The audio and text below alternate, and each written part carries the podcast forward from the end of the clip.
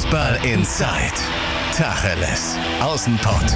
Der Fußball-Podcast mit den Experten von Funke Sport und den Lokalradios im Ruhrgebiet. Fußball Insight, der gemeinsame Podcast äh, der Lokalradios aus dem Ruhrgebiet und Funke Sport. Und wir diskutieren natürlich auch in dieser Woche wieder um unsere, über unsere Amateure, ne? Regionalliga abwärts. Christian Brausch ist dafür bei mir, Reviersport. Äh, hi Christian. Hi. Es gab ein Thema, da, dem müssen wir uns jetzt einfach mal ein bisschen detaillierter widmen. Jörn Nowak, der wird äh, neuer sportlicher Leiter bei Rot-Weiß Essen. Das Pikante daran, der war vorher bei Rot-Weiß Oberhausen. Äh, erzähl mal ein bisschen, warum das so eine gewisse Brisanz birgt. Ja, aus mehreren Gründen. RWE ist bekannt seit mehreren Monaten, dass die neuen sportlichen Leiter suchen. Jürgen Lukas wird zum Ende der Saison sein Amt abgeben und dementsprechend waren die Fans heiß auf die Nachricht, wer denn der Nachfolger wird. RWE hat ein Staatsgeheimnis draus gemacht. Das war wirklich unheimlich schwer, da an irgendwelche Informationen zu kommen. Alle haben geblockt. Ähm, es kam überhaupt kein Gespräch zustande, sondern es wurde immer sofort gesagt, nee, kein Kommentar, kein Kommentar. Ähm, jetzt hatten wir das Glück, dass wir trotzdem an den Namen gekommen sind und ähm, es war nicht im Sinne der Vereine, dass das jetzt veröffentlicht wird. Unter anderem, weil einfach die Brisanz eben da ist. RWO hat noch den Aufstiegskampf in die dritte Liga, ist nur drei Punkte hinter Viktoria Köln. Ähm, RWE spielt am Wochenende gegen Viktoria Köln, könnte RWO Schützenhilfe geben. Dann gibt es noch das direkte Duell am 4. Mai im Stadion Niederrhein, RWO gegen RWE. Also die treffen sich noch ein paar Mal auf dem Platz, emotional. Und dementsprechend waren äh, natürlich beide nicht so begeistert, dass das jetzt rausgekommen ist. Aber ja, wir mussten das natürlich dann jetzt auch bringen, wenn die Info mal da ist. War schwer genug, da irgendwie dran zu kommen.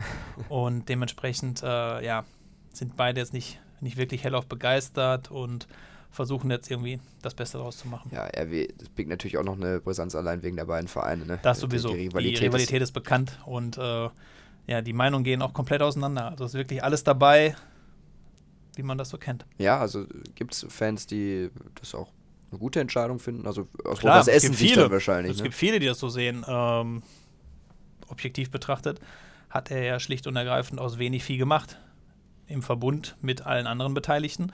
Aber RWO hat deutlich weniger Geld in den letzten Jahren zur Verfügung gehabt als RWE, stand meistens vor. RWE kämpft jetzt um den Aufstieg und das ist natürlich auch ein Verdienst von, von Jörn Nowak, der unbekannte Spieler aus den Oberligen geholt hat, die eingeschlagen sind und äh, daher spielt Oberhausen jetzt auch um den Aufstieg mit. Daher sind natürlich einige da, die das betrachten. Andere hätten sich größere Namen gewünscht, wie das manchmal so ist. Ähm, Aber er, die er hat einen neuen Hauptsponsor, ja. jetzt einen neuen Geldgeber, dementsprechend träumt man da natürlich von ganz großen Namen. Andreas Rettich wurde genannt, ähm, ist es jetzt nicht geworden und die sind dann Klaus einfach Allos enttäuscht. Ja auch noch, ne? Klaus Allos, alles wurde mal genannt und die sind natürlich dann enttäuscht, wenn es kein großer Name ist, wobei das im Fall Jörn Nowak wirklich gar nichts heißen muss. Zumal hat, haben denn große Namen in der Vergangenheit Rot-Weiß Essen geholfen? Nein. Ja, also Wir, das war jetzt eine so Thomas Strunz, Frage, Uwe Hartgen, ja. also da waren durchaus äh, große Namen vorhanden, die dann ohne Erfolg wieder gegangen sind. Warum macht Jörn Nowak das? Ist, also kann, kann man sich ja, glaube ich, fragen. Ne? Der ist, kämpft mit RWO um den Aufstieg in die dritte Liga und jetzt geht er zu Rot-Weiß Essen, die ja, ich formuliere es mal vorsichtig, nicht ganz so erfolgreich in den letzten Jahren waren. Und trotzdem sind die Voraussetzungen unterschiedlich. RWE hat immer mal einen Fünfjahresplan, mal einen Dreijahresplan gehabt, der nicht ganz aufgegangen ist. Jetzt hat man den Geldgeber, der einem äh, helfen kann, die nächste Stufe zu erklimmen und ohne Oberhausen was zu wollen, das wird uns ja auch manchmal so vorgeworfen, ähm, sind einfach dann, ist die Basis einfach eine andere. Die ist größer bei RWE, man hat dort mehr Möglichkeiten, vor allem jetzt, wenn dieser Geldgeber da ist, der auch äh, gleich für zwei Jahre unterschrieben hat, der Hauptsponsor ist da und jetzt kann er zeigen, dass er mit etwas mehr Geld auch eine noch bessere Mannschaft zusammenstellen kann. Und ich kann es verstehen. Dementsprechend ähm, muss er die Chance wahrnehmen. Es ist für ihn ein Karrieresprung, auch wenn er mit RWO in die dritte Liga gehen kann. Ähm, und den hat er jetzt wahrgenommen. Das ist ein ganz normaler Vorgang, der auch in der Wirtschaft überall, auch in der ersten, zweiten Liga, immer wieder zu sehen ist, wenn einer vielleicht auch ein bisschen mehr Geld verdienen kann und auch die Chance hat, mit etwas mehr Geld etwas zu kreieren, dann muss man das eigentlich annehmen. Hayo Samas hat äh, direkt nach, der, nach dem Bekanntwerden gesagt, er ist nicht mehr tragbar. Mittlerweile zurückgerudert, hast du mir gerade im Vorgespräch schon gesagt. Ähm, trotzdem kann diesen, dieser Ärger, der ja offensichtlich da ist, irgendwie jetzt hemmend sein in den, in den nächsten Wochen im sportlichen Bereich? Ich glaube noch nicht mal, dass es ein großer Ärger ist, sondern vielleicht auch eine, auch wenn es aus der Emotion heraus war, eine realistische Einschätzung.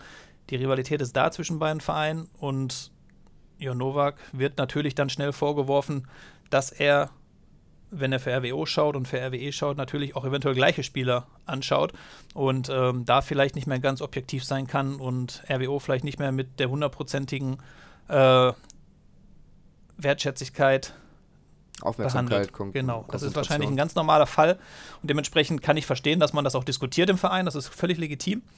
Was am Ende rauskommt, wird man sehen. Ähm, wir werden jetzt schnell eine Entscheidung treffen müssen, ob man bis zum Ende weitermacht oder ob man es wirklich hier abbricht. Aber dass man das kritisch sieht, aufgrund äh, der Enge, dass die in einer Liga spielen und dementsprechend auch gleiche Spiele ansprechen, kann ich schon nachvollziehen.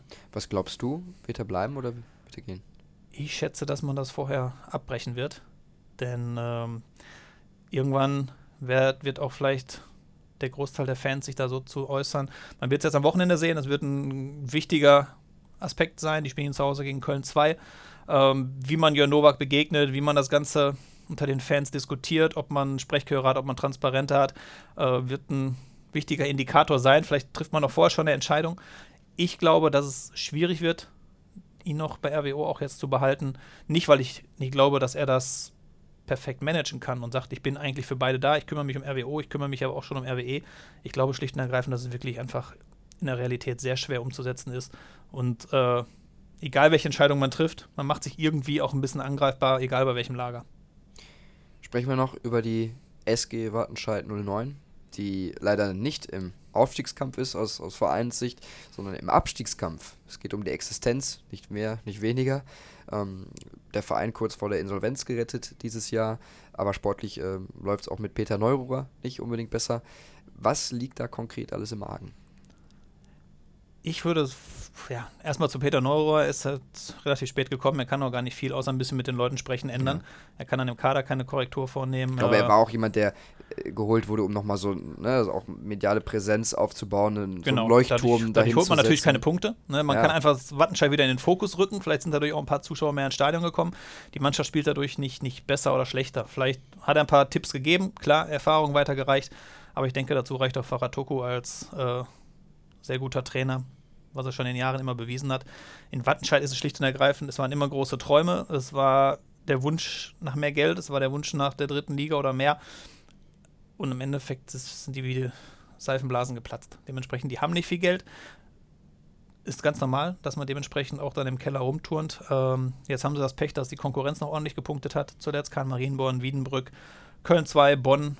Ähm, dementsprechend haben die jetzt mit Herkenrath ein unheimlich wichtiges Heimspiel vor der Brust der, gegen den letzten, der abgeschlagen sowieso schon als Absteiger feststeht. Muss, muss ein Sieg her, um nochmal eine Initialzündung zu erzeugen. Denn aktuell muss man fest davon ausgehen, dass die Regionalliga vier Absteiger hat, weil aus der dritten Liga ein Verein in die Westliga runterkommt. Aktuell ist es Fortuna Köln. Und man darf sich nicht diese Hoffnung machen, dass man als 16. noch in der Liga bleibt. Was würde das dann bedeuten, wenn Wattenscheid runtergehen würde? Sie einen Neustart in der Oberliga, einen ja. x Neustart in der Oberliga hätten. Ähm, also wenn sich an den Rahmenbedingungen nichts ändert, ist Wattenscheid für mich eh ein Verein, der zwischen oberer Oberliga und unterer Regionalliga pendelt. Denn wenn sich die Rahmenbedingungen eben nicht ändern, dann wird man da auf Dauer nicht viel mehr machen können. Ist ähnlich wie in Wuppertal, die gerade da Riesenprobleme haben und äh, ums Überleben kämpfen. Es ist einfach in den vierten, fünften Ligen, dritten Liga fängt schon an, immer schwerer. Weil die Schere Geld, zu weit auseinander genau. geht. Es gibt immer Leute, die richtig reinbuttern. Wenn man die nicht hat und man hat auch jetzt in der Stadt nicht diese Unterstützung, dass man da richtige Summen aufbauen kann, dann geht es maximal darum, in der Regionalliga die Klasse zu halten. Wobei der KfC Oerdingen ja vielleicht ein äh, Negativbeispiel für viel Geld und sportlicher Erfolg momentan ist. Ne? Die sind zwar durchmarschiert von der Oberliga in die dritte Liga, aber die wollten ja jetzt schon äh, in die zweite Liga kommen. Das wollten das sie auf jeden Fall. Sie wollten es auch in diesem Jahr, hat nicht geklappt. Ähm, auf der einen Seite hat man gesehen, was man mit Geld machen kann in kurzer Zeit, weil aus der Oberliga bis dritte Liga Tabellen Platz 8 oder 9, wo sie gerade sind, und sie waren ja ganz oben dabei, ähm, zeigt, was man auch mit viel Geld machen kann, wenn es richtig eingesetzt wird. besteht natürlich immer die Gefahr, dass wenn der Geldgeber sich verabschiedet, der ganze Verein wieder zusammenbricht. Ähm, ist jetzt nicht auf viele Schultern gepackt, dieses, dieses ganze Erfolg, diese Erfolgsgeschichte der letzten Jahre, sondern liegt an einem Mann. Und wenn der sich irgendwann verabschiedet, dann möchte ich nie wissen, wie es um den Verein steht. Und wie ist es mit Wattenscheid? Gehen da äh, auch finanziell, was meinst du, kommt das Thema nochmal? Gehen da dann auch nochmal die Lichter äh, auf Es wird spannend zu sehen sein, ob Peter Neururer und Herr Schnusenberg da jetzt Geldgeber akquirieren können. Es ist unheimlich schwer, an, an, an große Summen zu kommen.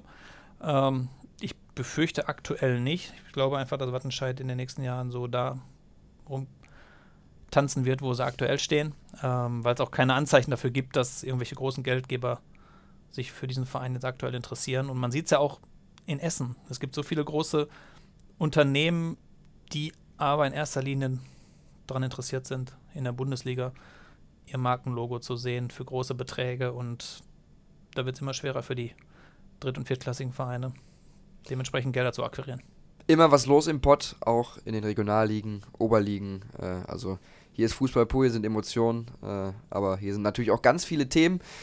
Dankeschön, Christian, für die Einschätzungen zu, den, zu, der aktuellen Lage. Ihr könnt gerne die Folge bewerten auf iTunes. Lasst uns da gerne äh, einen Kommentar und, und auch ein paar Sternchen da. Das würde uns freuen. Sonst natürlich auch ähm, gerne einfach uns schreiben. Anregungen, Kritik, Wünsche. Da sind wir sehr offen und wir hören Absolut. uns dann wieder. Dankeschön. Ciao. Ciao. Fußball Inside, der Fußball-Podcast mit den Experten von Funke Sport und den Lokalradios im Ruhrgebiet.